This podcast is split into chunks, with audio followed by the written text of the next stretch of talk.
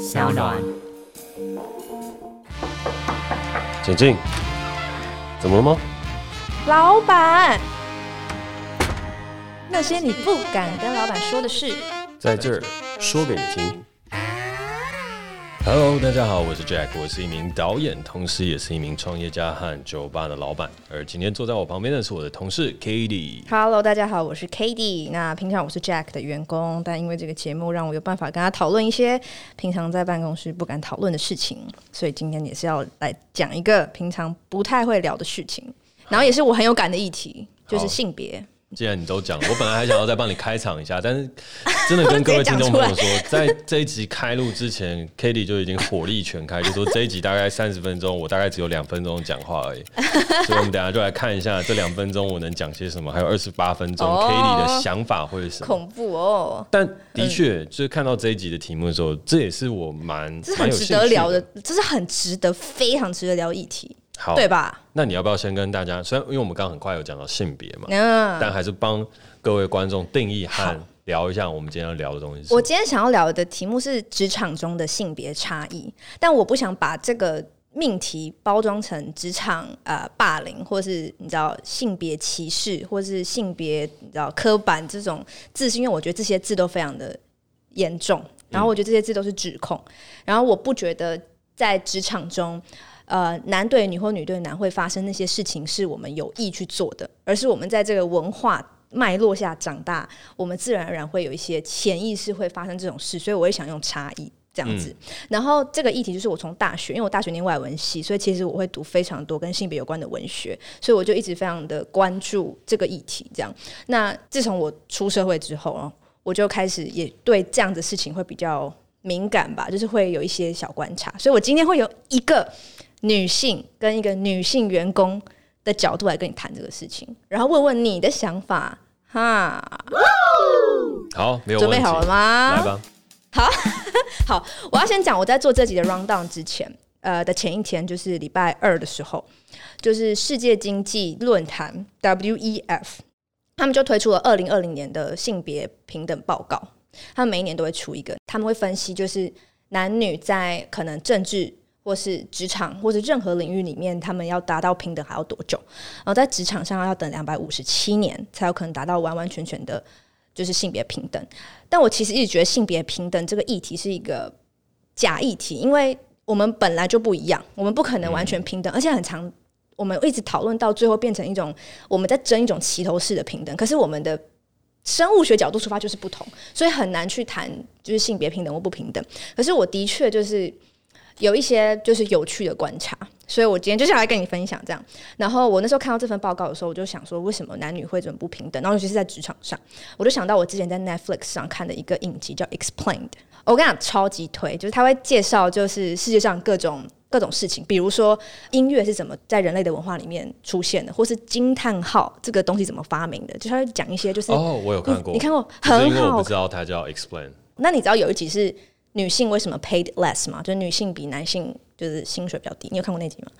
我有，但我现在没有很有印象。好，那我来跟你说。好，他那集就在讲说，就是女性的薪水一直比较低这件事，就是大家都就是全球来看一直都是这样子。然后每年都会有那个女性薪、女性跟男性薪资的报告这样。那它里面就有提到，他去找那个最根本的原因。然后其实一直以来就是女性薪水比较低，有很多原因，比如说因为以前女性不能接受教育，然后女女性不能投票，不能出门接触外面的世界，所以她们不能工作等等等这些东西，所以有很多个偏见。然后还包括啊，女性被认为。不能就是处理机械，然后不能开车，比较没有梳理头脑这些事情。可是这些东西其实都已经偏见，其实都没有了，因为现在。很多女生都可以，你知道开飞机啊，或是你知道开车，或是女生也可以当数学家、当科学家，就女生也可以当总统，就是没有任何一件事情是女生做不到的。所以我觉得现在我们这个年代不会有那种偏见，是会讲出让女生就是比较不会怎么样。对，但是在众多偏见都已经拔除下，女生的薪水还是比较低的一个很大的 crucial 的原因，是因为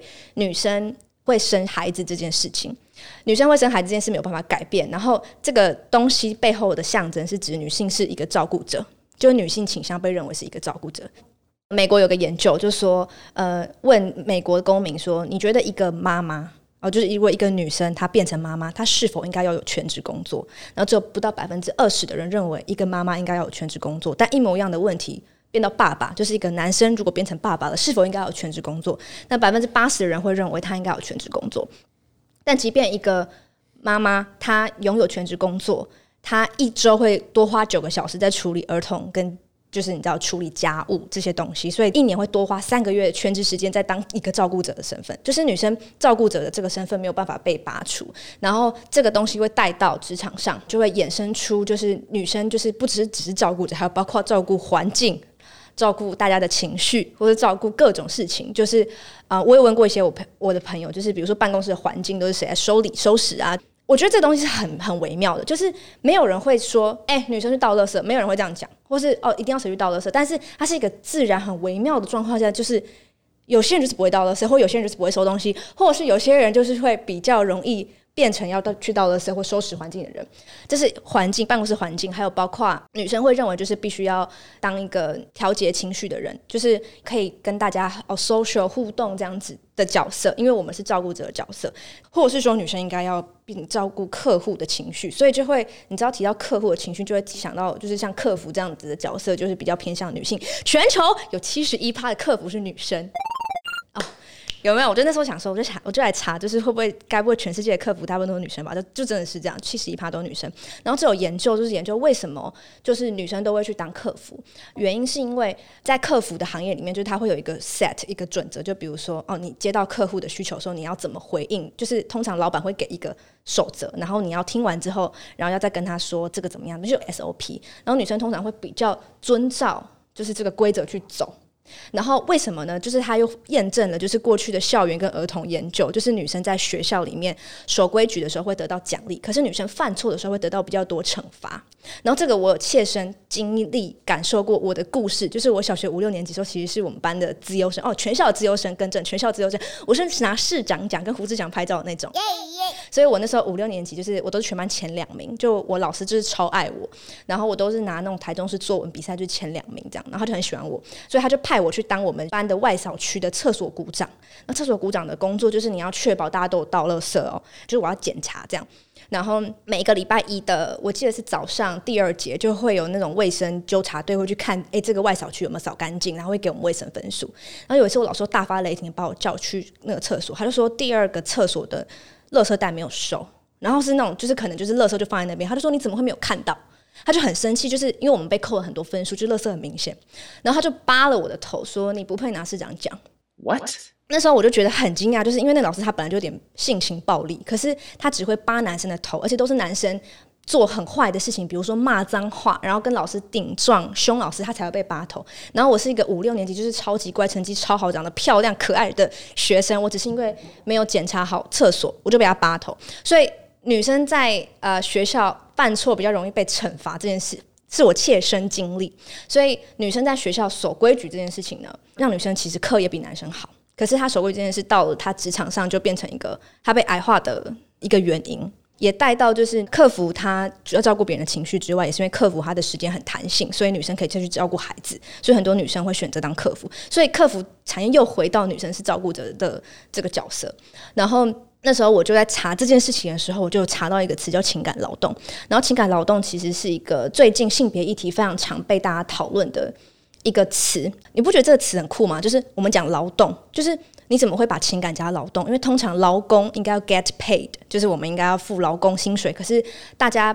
不会觉得情感这件事情需要 get paid，所以会有情感劳动这个词出来，就是说女性在职场上很容易会一直进入情感劳动的轮回，然后这件事情让女生就是不知道自己为什么常工作会很崩溃，然后压力很大。对，我想要说，就是听众朋友听到现在的话，应该要先给自己和 k a t i e 一个鼓励哦。我们大概已经滔滔不绝的听了 Kitty 单口相声 solo 了十二分钟，哎、欸，我快发疯了，真的，哎，而且我还没讲完，哎，好，对，你你继续讲，休息一下，因为听众朋友也是要消化的，所以在继续往下走之前呢，想跟大家分享一件事情，是我觉得今天听到现在是觉得，哎、欸，Cady 今天下的这个定义是很好的，就是我们在聊的是性别的差异。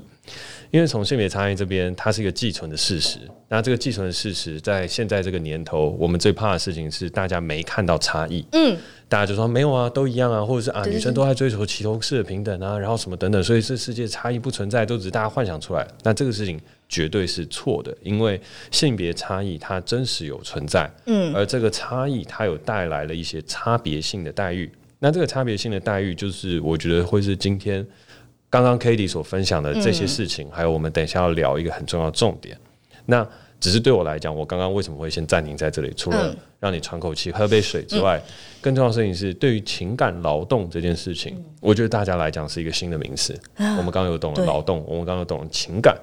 但在定义后。可不可以举个例子来让我们了解一下？其实我还没定义完，情感劳动它就是指哦，我写下来，他就说，就是工作者他不仅被期待可以整理自己的真实感受，也能控制他表现出来的情绪，并以此给同事、客户带来积极正面的影响。所以，呃，情感劳动通常就是我刚刚讲的整理环境，或是比如说你要当一个调节别人的情绪，或是你可以控制你自己的情绪这件事情，你要被要求你可以处理或 handle 好。这件事情，那长期下来就会变很累。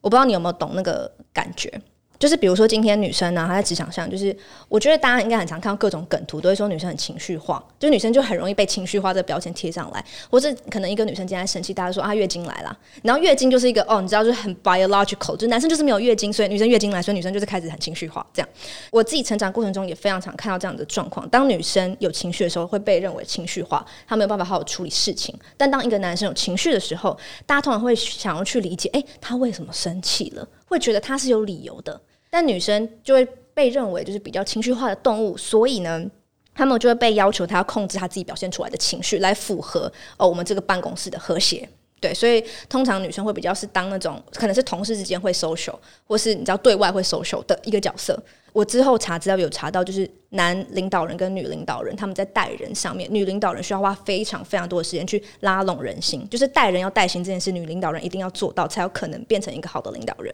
男生可以透过他的专业能力或是本来的专业能力去建立自己的专业形象，但是女生通常会比较倾向需要用这样子的方式来让别人信服于他，这就是情感劳动。情感劳动对我来讲还是一个比较新的名词，所以我想问一个事情是：所以压抑情感也是一种情感劳动吗？应该说，如果你是被要求你要压抑，或是这个状态跟你说你必须压抑你的情绪的话，那就是一种劳动，就是情绪正常情绪没办法得到正常的释放，而是你必须去控制你的职场要求你所表现出来的感知能力。就是他们觉得你不应该这么情绪化，或是你应该要怎么样？你应该要很快乐的跟大家 social，你应该很 happy 的怎么样？那就是情感劳动。了解，所以情感劳动它其实也不完全是因为女性在职场上工作所遭的，它是一个普遍状况。然后，但是女性比较容易，对，女性比较容易认为是情感劳动的擅长者，就是情感劳动可以，你可以想象成它是一种能力嘛。然后女生比较会做这件事情，就是比较会为了为了这个环境去调整自己。为了大局牺牲小我，对，因为其实从情感劳动这一块，我的发言权比较比较少一点。嗯，所谓发言权比较少一点，是因为我自己在看这整块事情的时候，譬如说在制片环境好了，制片环境其实女性非常非常的少，大部分都会待在制片组和美术组。嗯，然后在情感劳动这一块，其实我看到的事情是普遍上，很多时候我所观察到的啊，它反而是以现在来讲，很多是。制片这个岗位，你都要普遍承担，所以他对我来讲，反而是有一些职位上，你的情感劳动力就是会比较大。然后那些职位，因为刚刚在聊起来，我印象当中会有这个情感劳动比较多的事情，它其实并没有一定的男女比例或状态，它比较像是各行业别，就像是在比较做行销公关面的，它其实大部分情感劳动是女性偏多。对。但是如果回到拍片层面，它有很多拍片现场的，那情感劳动比较偏多的反而是男性。嗯，对，所以这边我就比较比较难去深入到这个话题。嗯，我想的事情其实比较比较简单。嗯，我想的事情是，当男女之间它存在着差异的时候，如果我身为老板或我身为员工，我该怎么样面对和学习？嗯，对。然后男生女生之间，它最大的差异到底在哪？嗯，举例来讲，像你刚刚说的，假使女生月经来，嗯，那女生月经来的时候，它是一个生理上的差异，就是生理上不舒服嘛，嗯，所以到后面我们有衍生出了这个生理假，嗯，然后但是生理假它并不是在很多公司的时候都能够推行完成，因为大家就觉得哈，你就日常工作啊，为什么要请？但是对我来讲，像我当老板的时候，我学到的事情就是生理假你要放，因为有些人生理期来的时候是真的很不舒服，嗯，所以它是必要的。然后另外有一件事情的话，就是男性、女性在做这些事情的时候，会有一些容易受到歧视的地方，譬如说环境的整洁，嗯，然后还有一些我们大家平常都会习惯要去做，然后让女生去完成的，那我们就不要让它发生，让它明确化。所以就譬如说安排每一周的值日生，你要怎么样去完成它？但当然这也会有一些弹性，就是有些人就是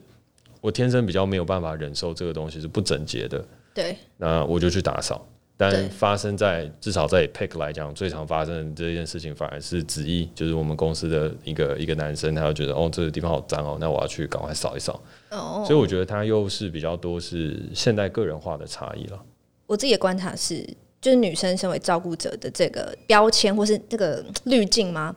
她如果不拿掉的话，那等于说就是女生一直在职场上，就你除了要有专业能力，然后你就是你被 view 看起来，你就是一个要有专业能力，然后又是一个照顾者的身份。你如果不拿掉的话，女生永远都没有办法，就是女生就是一直背着这这两个东西。然后我就觉得。就是有点像是现在可能女性主义就会说，哎、你就是要有一份你自己的工作啊，你就是要经济独立啊，你就是要不依赖男性啊，等等，都很多这种口号，或者是跟女生说你要自立自强，却没有人去思考说应该应不应该把照顾者的这个身份拿掉。我有查到，就是在冰岛，冰岛是几乎男女完全平等，然后他们的做法是他们有立法，立法说就是。一个新婚夫妻，不管是男女，他们都可以放，必须放，也不是必须，就他们都有三个月的带薪休假。等于说，他们就给男生一个，他们也必须照顾家庭的，有点像是你必须放这个假的压力。所以今天他们去求职的时候，一个求职者看待这个，不管是男生或女生，都知道他未来可能会多花更多时间去照顾自己的家庭，就不会面对女生的时候，就是觉得啊，你就是要去照顾你的小孩或是什么。我觉得很微妙的事情是。现在已经很少会遇到就是直接的歧视，就有时候女生，我觉得可能我跟我嗯、女生朋友嘛，然后他们可能下班之后就觉得哦觉得很累，然后有时候会误解自己的工作状态很差，或是觉得自己为什么好像什么事都做不好。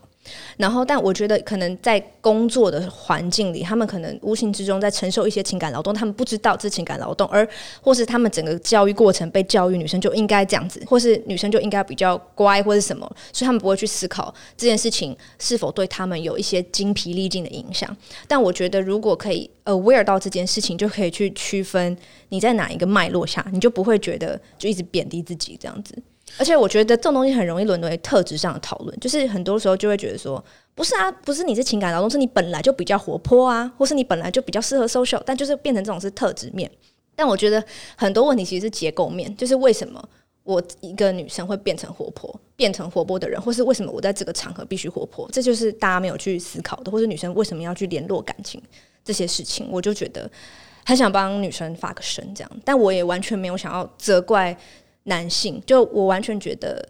大家不知道这件事情就是很正常，大家会有的反应也很正常。我也不觉得说我一直可能一直在被歧视，然后我超不爽的。我只是觉得，就是女生可以去了解这些事情，然后让男生也可以知道这些事情。也许也有男生正在受情感劳动，这样。我觉得今天在聊和分享的过程当中，其实我觉得很难得可贵的一件事情，是我们知道了更多。性别上，我们可能会面临到差异，因为性别差异，它其实就像我们在讲的事情是，它是一个结构性的问题。结构性的问题，当我们要改变的时候，我们要面临到很大的挑战。对。那以我身为男性，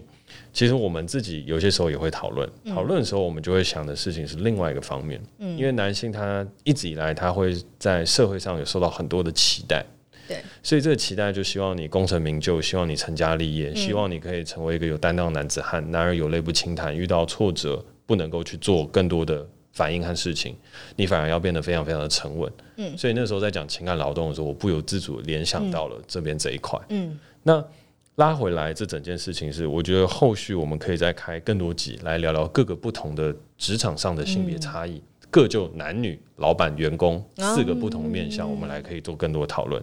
但如果这整集要做一个标题的话，我想，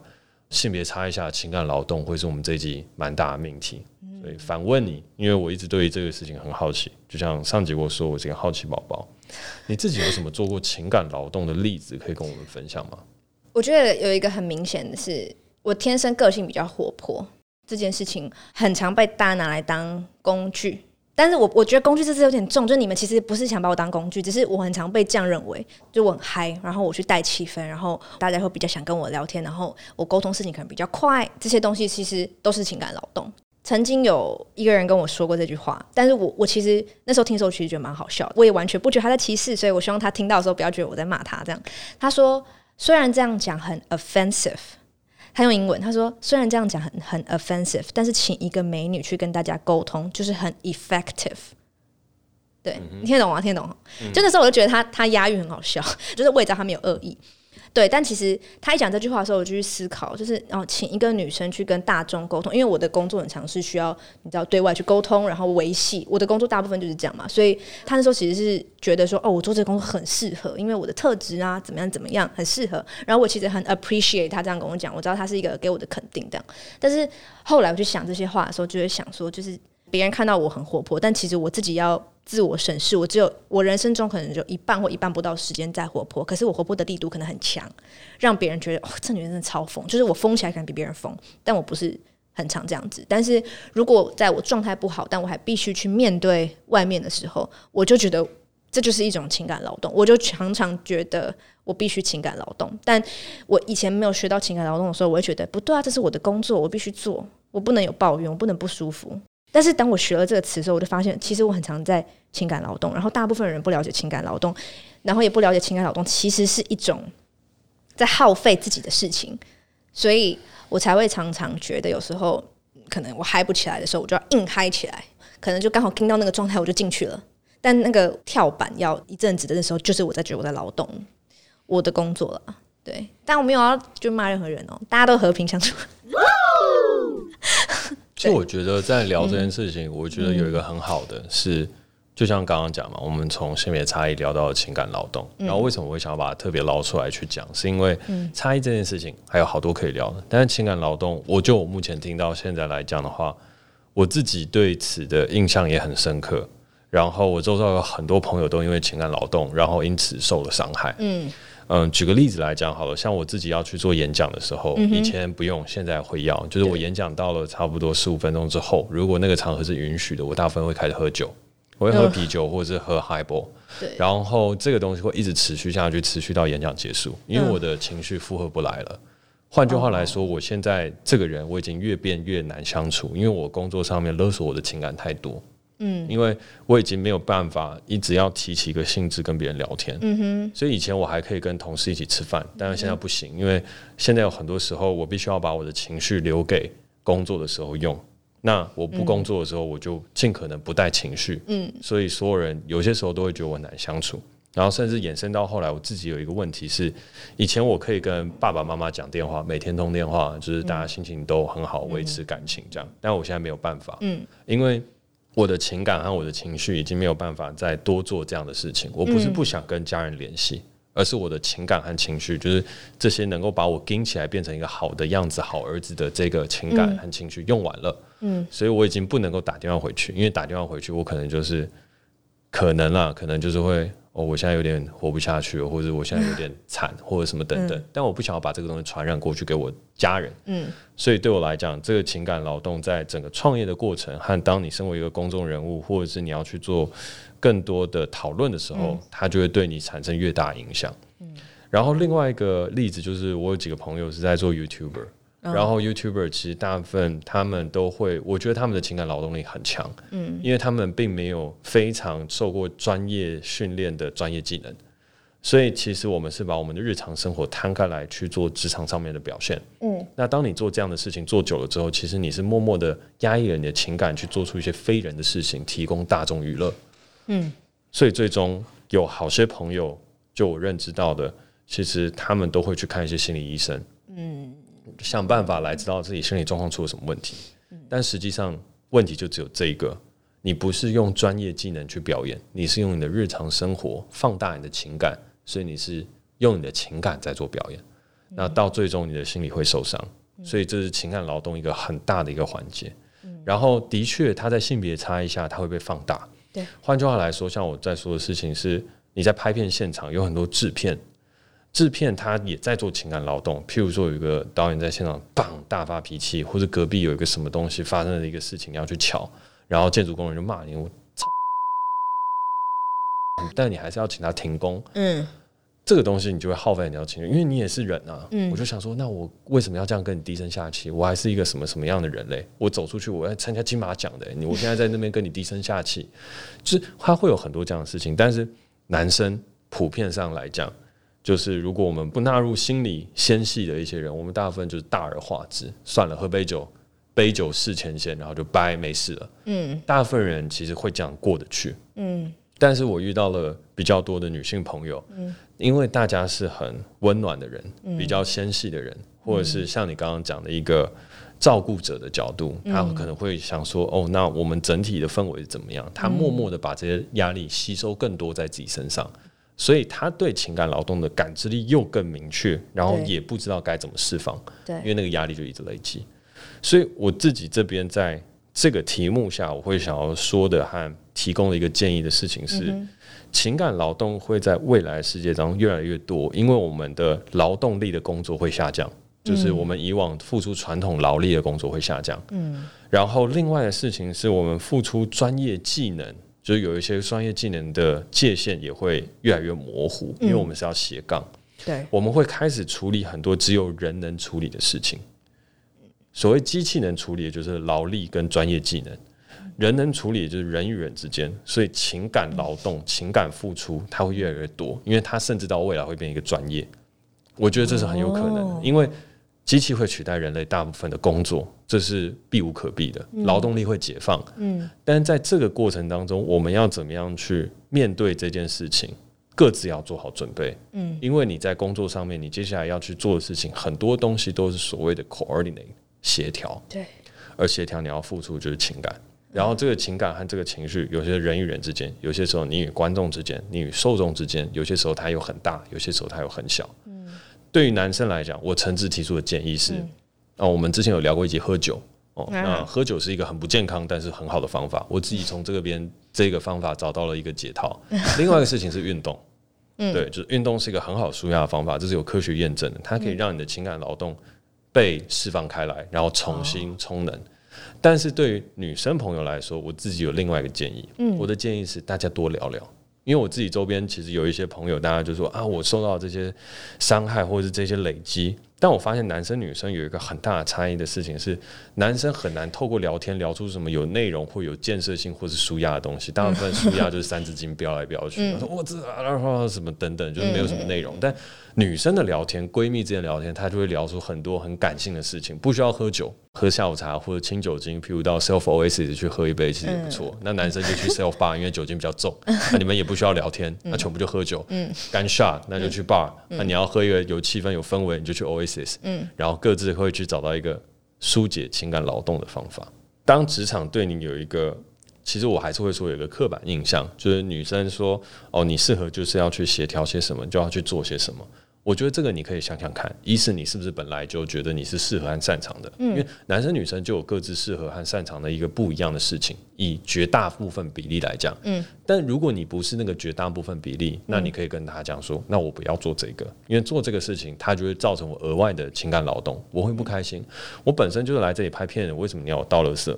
为什么你要我做这些事情？我会不开心，不然大家公平。嗯，所以你要去找到自己能够处理好的点，嗯，然后把它表达出来。你刚刚在讲的时候，突然让我想到前几个礼拜吧，有一次也是我经历一场 情感劳动，我就跟你分享就是发生什么事情，然后然后你就听听听听，然后听完之后你就沉默了大概三到五秒，然后你的第一句话是你会觉得很有压力吗？然后当下我现在回想这件事，我就觉得超感动的，因为。我原本以为你会说哦，这件事就是要怎么怎么处理，怎么怎么处理，你要怎么去讲，怎么样去讲，你要怎么去回应他们，叭叭叭叭，就再给我一套，就是哦，应该要怎么做。但你是沉默了很久之后，也没有很久，在三到五秒问我说，你会很有压力吗？然后当下就是突然让我觉得，天哪，你很棒，得到我的认可，得到我认可，感谢，谢谢 Cady 大大的 认可。对，因为我就觉得你这样子的反应会让我觉得。其实我不是原本就有义务要去承受这些东西，你有在 care，我在承受这些，所以当你的 care 我 catch 到之后，我会更敞开心房的去看待这件事情。就可能当你一说你压力很大嘛，我就开始会觉得我其实可以消化掉这个劳动。但如果连我的老板都没办法去体谅这件事情，我就只会觉得我一直在忍耐啊，我就只是一直在背着这些东西，然后我就要一直继续面对，然后继续想办法自己找地方消化。你刚刚那段讲完之后，突然想到这个 memory，然后很想跟你讲，因为我应该也没有跟你讲，我多 appreciate。哎、欸，我一直唠英文，好好笑，对。我们可以体谅来自外文系的美女唠个 English。没有，我跟你说，这我我一定要讲。就有时候我是讲中文的时候，突然就是第一个跑出来字是英文，我就直接讲英文，我没有办法克制。对对，所以我还是很 appreciate 这样，很感谢，很感谢你对当时的关怀，这样子。有，也感谢大家在活动上的付出，嗯，因为我觉得真的有很多工作和很多东西是不是像大家想象当中那么简单的。那但是我觉得有一个很重要的事情是，大家能不能够理解？譬如说，很多人现在就不能理解 YouTuber 压力很大，你不能理解创办人压力很大。那如果你曾经做过类似的事情，然后你也有曾经感受过相同的感受，那我觉得我们应该要鼓励和呼吁大家说，你要把这个东西说出来。然后说出来之后，你可以去体谅别人，然后把它变成成为一个常态。希望到最后某一天，当老板在结束这整件事情，然后问你压力很大的时候，他不需要特别的 appreciate，它就是一个日常应该会发生的。那如果没有做到的话，其实反过头来，你也可以提醒老板，我目前的状态是什么样。嗯，所以就像我们公司，我一直都有常设一个 Gary 专线，就是 我们公司有另外一个营运长，我是执行长，然后我们另外一个营运长，然 后营运长就是说，你有任何情绪上面的东西都可以跟他说。那因为我自己常是在执行面，所以我不一定可以呃方方面面都看到和照顾到。嗯，所以这也是我的工作的目标了。那偶尔。如果大家有什么心情不好的管道或者东西，那我觉得在公司里面，他应该也要有一个可以去让执行者或呃让上位者能够去理解的事情。嗯，哎，这集好窝心哦。我觉得这集前半，我现在心里很踏实哎。这集前半跟后半的 feel 有点不太一样。哪有？前半就是一个你知道，就是年轻有为的少女啊，是勇敢发声这样嘛，对不对？对。我我相信一定有很多人就会觉得，哎、欸，对我好像有遇到类似的状况，可是我不知道怎么去归类这件事情，然后也不知道自己在经历什么。真的，那我就期待的事情是，我们可以透过这一集温暖温馨的一集，衍生出更多值得探讨的题材。因为我觉得性别差异，它是一个我们除了上一集在聊政治不正确之外，它是一个很需要被讨论的题材。真的，真的。然后我们可以从二元的对立，嗯，就是男女乍看是对立。就上级下级乍看是对立，嗯，二元加二元的四元当中去找出一些可以沟通的挑战，有，点听不懂哎，是就是你刚刚那是数学吗？没有，就 举例来讲，四路象限嘛，嗯，男生女生，哦，然后但是有一些人是上，就是我们讲的是，哦，你说上位男生，上位女生，哦，因为我们讲的是职职场嘛，嗯，在上位者的还是非上位者，然后是男生还是女生，彼此碰撞之间发生了什么事情？那我们就可以有更多的讨论，蛮酷的。对啊，那今天节目到最后的时候，希望大家之后做的工作，如果面临到情感劳动的事情，就可以多想想 k a t i e 今天所分享的一些故事和一些想法。嗯那如果你有什么就是对于情感劳动特殊的见解，或者是排解压力的方法，也希望可以分享给我，让我少喝点酒。对，可以分享给我，我也很需要。那就很感谢大家今天来听我这个少女的这个。我前面会不会很很厌世啊？我们我会很激进啊？你会觉得我很激进吗？还好还好哈，对不对？就是看起来是比较热血，对不对？呃、uh,，Excuse you。对，我来等等你做总结。我好，好了，好了，好了，好，就是感谢大家今天来听节目。然后，如果你们对我们今天聊的东西有什么想法的话，都可以到我的 IG 留言给我，那我们会附在下面。然后，如果你对情感劳动，或者是你有很多职场的故事，你想要分享，或是你不敢问老板什么事情，你也可以来留言给我。如果有喜欢听 podcast，可以在 SoundOn 上大量的收听，有非常多优质节目。当然，就是我们节目也不错。我真的很怕你刚刚讲的是，当然我们节目是最好的。啊，我不，我我很谦虚的，我很谦虚。我怕你一时冲动就讲出来。一一不小心。我们的节目当 SoundOn 上面还有很多非常非常好的节目，对，我们是其中之一。感谢 SoundOn，感谢我们的衣食父母。那我们下周见，拜拜，拜拜。